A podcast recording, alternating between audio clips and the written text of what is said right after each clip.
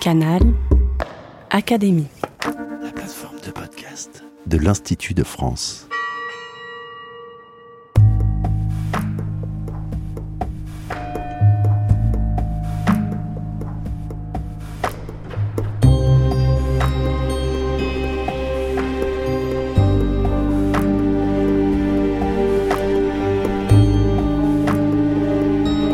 Pascal.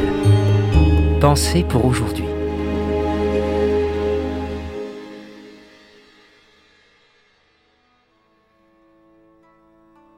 Abrégé de la vie de Jésus-Christ. Enfin, Jésus, prêt à partir, pour la dernière fois, il console et confirme ses apôtres. Il leur ouvre de grands mystères, la venue du Saint-Esprit consolateur et sa victoire sur le prince du monde par cet ample discours qu'il fit pour son adieu. Il couronne cet adieu par cette excellente prière qu'il fait à Dieu pour les recommander à sa providence quand il n'y sera plus. Et prie non seulement pour eux, mais encore pour tous ceux qui doivent croire à l'Évangile, et ne prie point pour le monde. Il sort de la maison pour aller au mont des Olives, et ayant passé le torrent de Cédron, il vint en un jardin de Gethsémanie. Et laissant ses disciples, fut au mont des Olives à son ordinaire.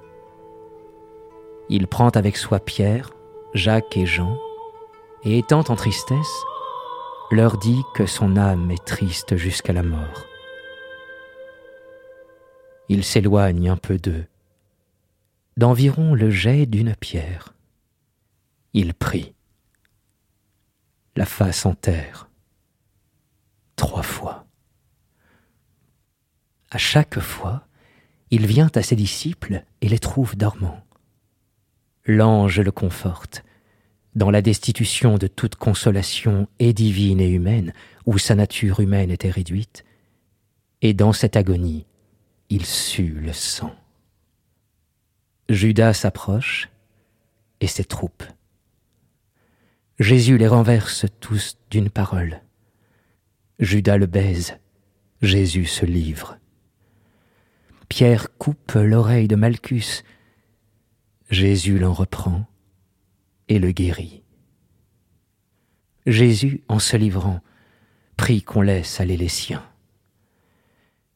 Jésus est amené et les disciples s'enfuient.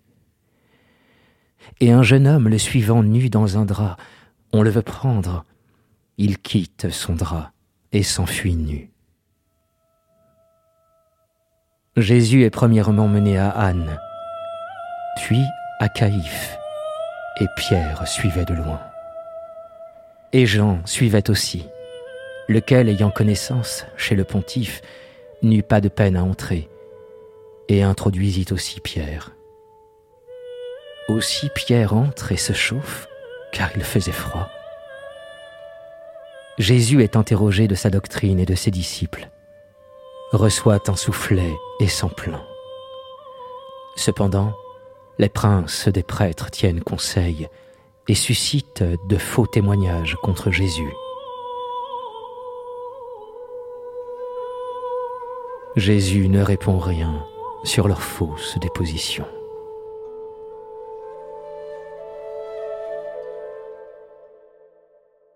Abrégé de la vie de Jésus-Christ, séquence 203 à 228.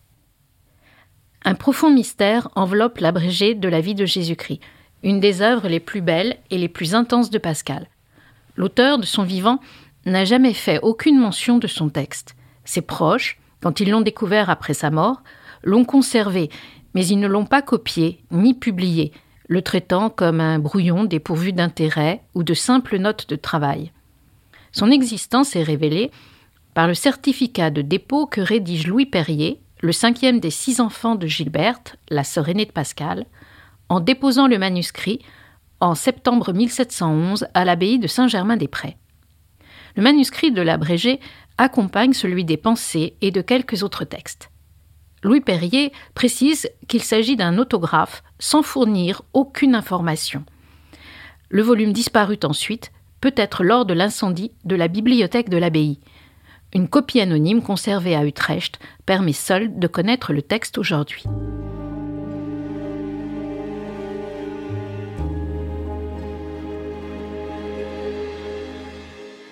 L'abrégé de la vie de Jésus-Christ consiste en une narration de la vie du Christ en 354 brefs articles numérotés en chiffres arabes et surmontés d'une préface. Quelques indices permettent de situer sa composition entre 1655 et 1659, c'est-à-dire au cours d'une des plus riches périodes de la création pascalienne. L'exercice relève du genre ancien de la concorde. L'auteur s'emploie à raconter la vie du Christ à partir du matériau des quatre évangiles, dont il doit, pour ce faire, résoudre les contradictions occasionnelles, harmoniser la matière et articuler les points de vue propres. Pascal dispose, outre les évangiles, d'outils connus pour procéder à ce travail. Il utilise en particulier un traité de saint Augustin, De Consensu Evangelistarum, une concordance de Jansénius parue sous le titre de Tetratecus et l'Historia Acarmonia Evangelica d'Antoine Arnaud. À aucun moment, toutefois, il ne montre de dépendance servile envers ses sources et il ne se contente pas de fournir un simple sommaire de la geste du Christ. Pascal tire librement parti de ces modèles pour se livrer à une méditation spirituelle nourrie par la tradition de l'école française, mais personnelle et marquée par une exceptionnelle qualité poétique. Le découpage d'une concorde en courtes séquences numérotées est assez ordinaire. Ces séquences correspondent cependant d'habitude à des unités réfléchissant des épisodes des évangiles. Pascal procède quant à lui à une scansion qui relève d'une logique dramatique. Marquée par une brièveté inusuelle, elle révèle une lecture toujours signifiante de l'itinéraire du Christ, destinée à en faire valoir certains épisodes, à imprimer au lecteur le sentiment d'une pulsion et d'une urgence essentielle. La surprenante fragmentation de l'ensemble, le jeu de la numérotation participent d'autre part de pratiques pascaliennes trop récurrentes pour que leur nécessité intime puisse être ignorée. Elles s'inscrivent dans une économie générale de la forme brève, de la déliaison, de la recherche de l'intensité par l'ellipse, la rupture, le silence, le pouvoir suggestif d'images condensées en quelques termes. L'abrégé de la vie de Jésus-Christ constitue un des plus hauts lieux de l'art et de la pensée chez Pascal.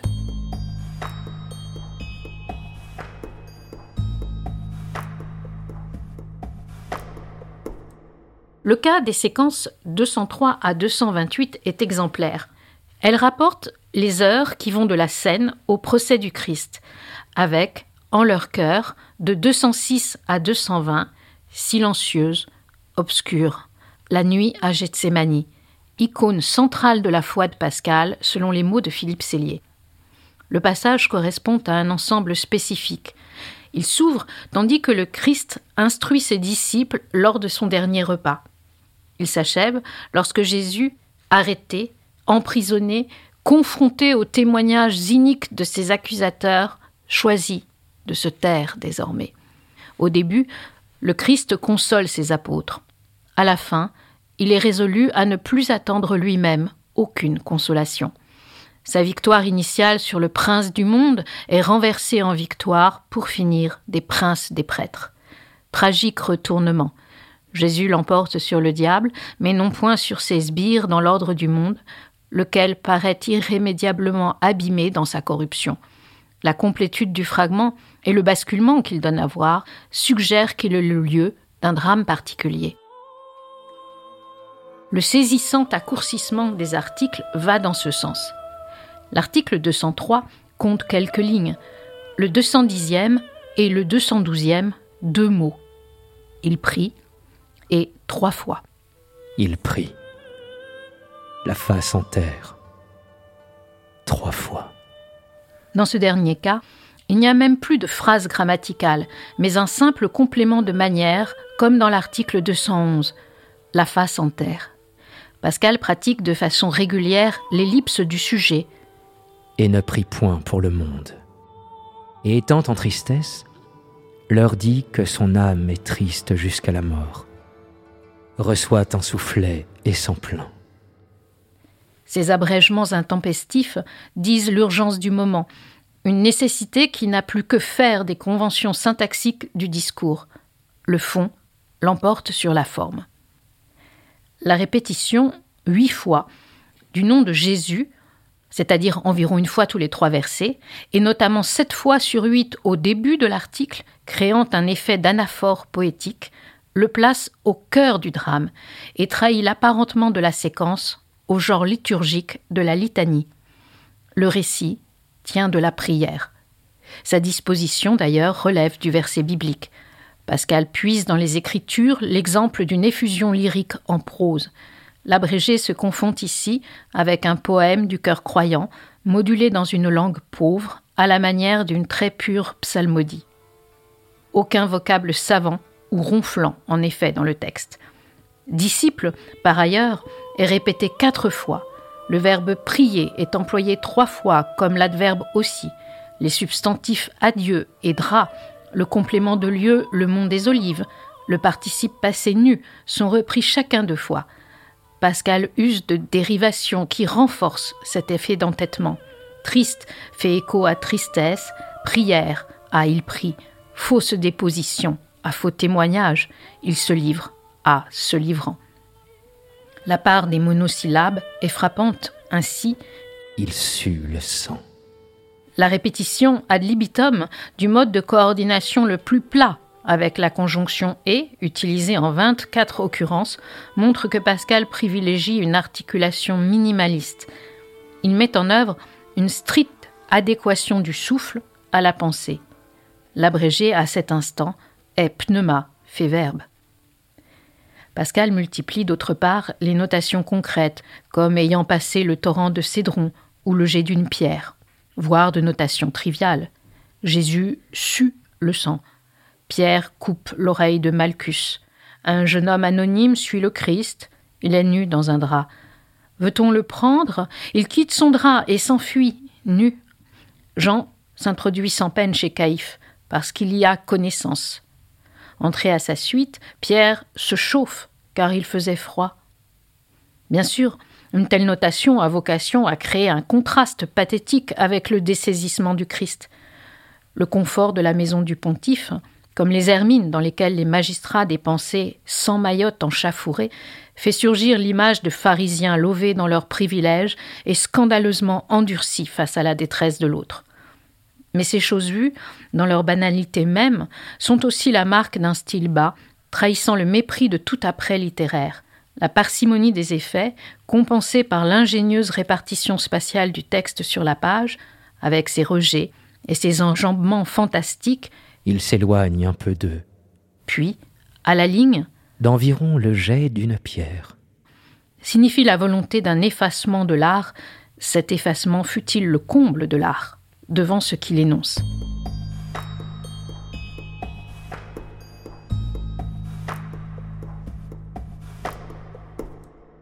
Précisément, de quoi s'agit-il? Pascal donna à entendre le temps le plus pathétique de la vie du Christ. Au moment de la crucifixion, le Christ n'est pas seul. Sa mère, Jean et quelques disciples, au pied de la croix, l'assistent. Son sort a été tranché d'autre part. Il finit d'accomplir sa passion. Mais au jardin des Oliviers, entre son dernier repas et son arrestation, le Christ au contraire se livre. Il consent à la passion effroyable qui l'attend. C'est l'heure, au fond, de son plus vrai dernier combat, ou pour le dire avec le mot venu du grec qui exprime celui-ci, l'heure de son agonie. Or, il y est tragiquement seul, exposé sans secours à l'iniquité du péché le Christ console et confirme ses apôtres. Il prie pour eux. Il guérit le serviteur de Caïphe, Malchus, blessé par Pierre. Il se livre en veillant qu'on laissera libre ses disciples. Il ne répond ni aux coups ni aux insultes, et les brimades ne lui sont pas ménagées cependant. Il est, selon le texte, je cite, Dans la destitution de toute consolation et divine et humaine. Son père même l'a abandonné ses disciples l'ont abandonné. Trois fois, si tourmenté qu'il sut le sang, il va chercher du réconfort près d'eux. Mais alors qu'il se trouve à quelques pas, environ le jet d'une pierre, précise Pascal d'après Luc, Alors qu'il leur a dit que son âme était triste jusqu'à la mort, ils dorment tous leurs sous et ne s'éveillent pas. L'auteur écrit dormant avec un S final. Le terme n'est donc pas un participe présent exprimant un état, mais un adjectif désignant une qualité. Le sommeil des apôtres à Gethsemane appose sur eux un sceau déterminant, une véritable marque d'infamie. La scène a lieu dans un jardin. Le mot ne figure que dans l'évangile de Jean. Pascal le retient, en dépit de cette rareté, car il permet de créer un effet de contraste entre un lieu paisible, beau, traditionnellement sûr, voué au plaisir, et la scène qui s'y joue. Le Christ est trahi par le sommeil épais de ses disciples. Il est trahi aussi par Judas. Les balancements, Judas s'approche. Jésus les renverse. Judas le baise. Jésus se livre, insiste. Le seul signe d'amitié dont le Christ soit l'objet dans le texte, le baiser que Judas lui donne, est dévoyé, puisqu'il sert en fait à le dénoncer aux soldats. Pierre, qui avait protesté de sa fidélité, cède trois fois à ses sens. Il dort, il s'emporte contre Malchus, dont il coupe brutalement l'oreille. Il se soucie de se réchauffer. Les grands prêtres, quant à eux, accablent Jésus en suscitant de faux témoignages contre lui. Ainsi le Christ est-il bafoué, son amour de l'humanité déçu, le scandale de son abandon rejoue le scandale du péché originel, où l'homme a, pour la première fois, abandonné Dieu. Il endosse le péché des hommes, pour eux abandonnés de son Père, qui tout l'épisode, et jusqu'à ce qu'il rende son dernier souffle, demeure obstinément silencieux. Pascal représente de la sorte une version catastrophique de l'incarnation, dont la face en terre trois fois du Christ est le symbole éclatant, comme la terrible suée de sang qui le prend. Le Christ infiniment souffre. Pour le salut des hommes, il consent à tout, dans l'indifférence, le mépris, la distraction des uns et des autres. La séquence donne à voir le mystère absolu de l'injustice, du reniement, de l'amour donné sans retour, de la pure offrande de soi, dans l'humiliation et la douleur. Et l'offrande persiste, dédicace muette et insensée, inouïe du pur amour. Alors qu'il lui suffit d'une parole pour renverser les soldats qui viennent le prendre, le Christ, ensuite, se livre entièrement, le mot qu'il a dit d'abord ayant vocation à souligner formidablement la façon dont il souscrit à sa passion, dont il applique sa volonté à l'accueillir.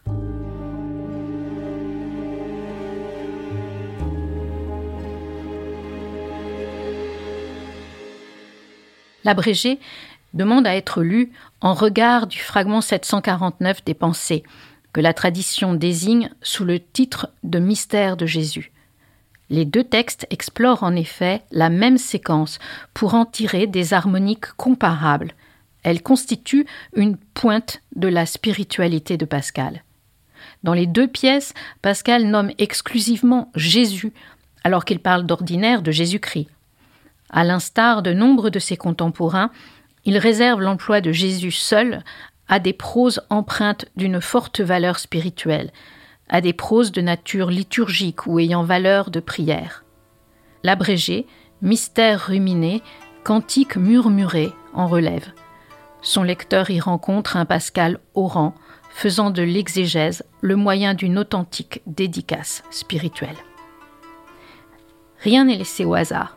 Pascal retient de chaque évangile le détail qui fera sens, ouvrageant son récit avec une minutie sans relâche. La citation la plus clairement identifiable du passage, à l'article 207, Son âme est triste jusqu'à la mort. tirée de Matthieu 28, 36, est une des paroles les plus célèbres des évangiles, à l'origine d'un nombre immense de poèmes et de partitions musicales, notamment à l'occasion de l'office des ténèbres du jeudi saint. Leurs harmoniques viennent enrichir en filigrane la variation à laquelle Pascal se livre. Elles l'inscrivent, en retour, dans un concert liturgique qui renforce sa gravité. Dévolu au récit de la vie du Christ, L'abrégé illustre le profond christocentrisme de la spiritualité française de la période.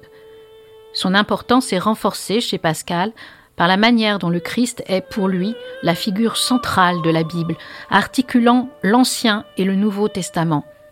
Il réalise dans celui-ci les prophéties du premier, faisant, selon Pascal, de la religion chrétienne une religion prouvée. Le terme n'est pas neutre pour un mathématicien de sa trempe. L'enjeu de cette lecture figuriste des Écritures est capital. L'incandescence poétique de l'abrégé ne doit pas masquer la valeur démonstrative qu'il a sortie. L'oraison, en se déployant, persuade autant qu'elle célèbre. La meilleure prière, peut-être, est le cœur d'un lecteur ébloui, enflammé, converti.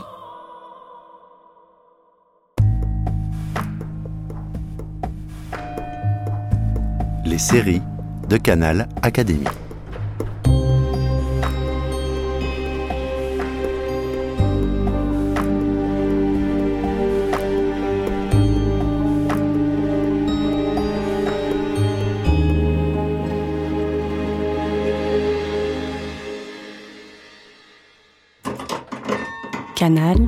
Académie.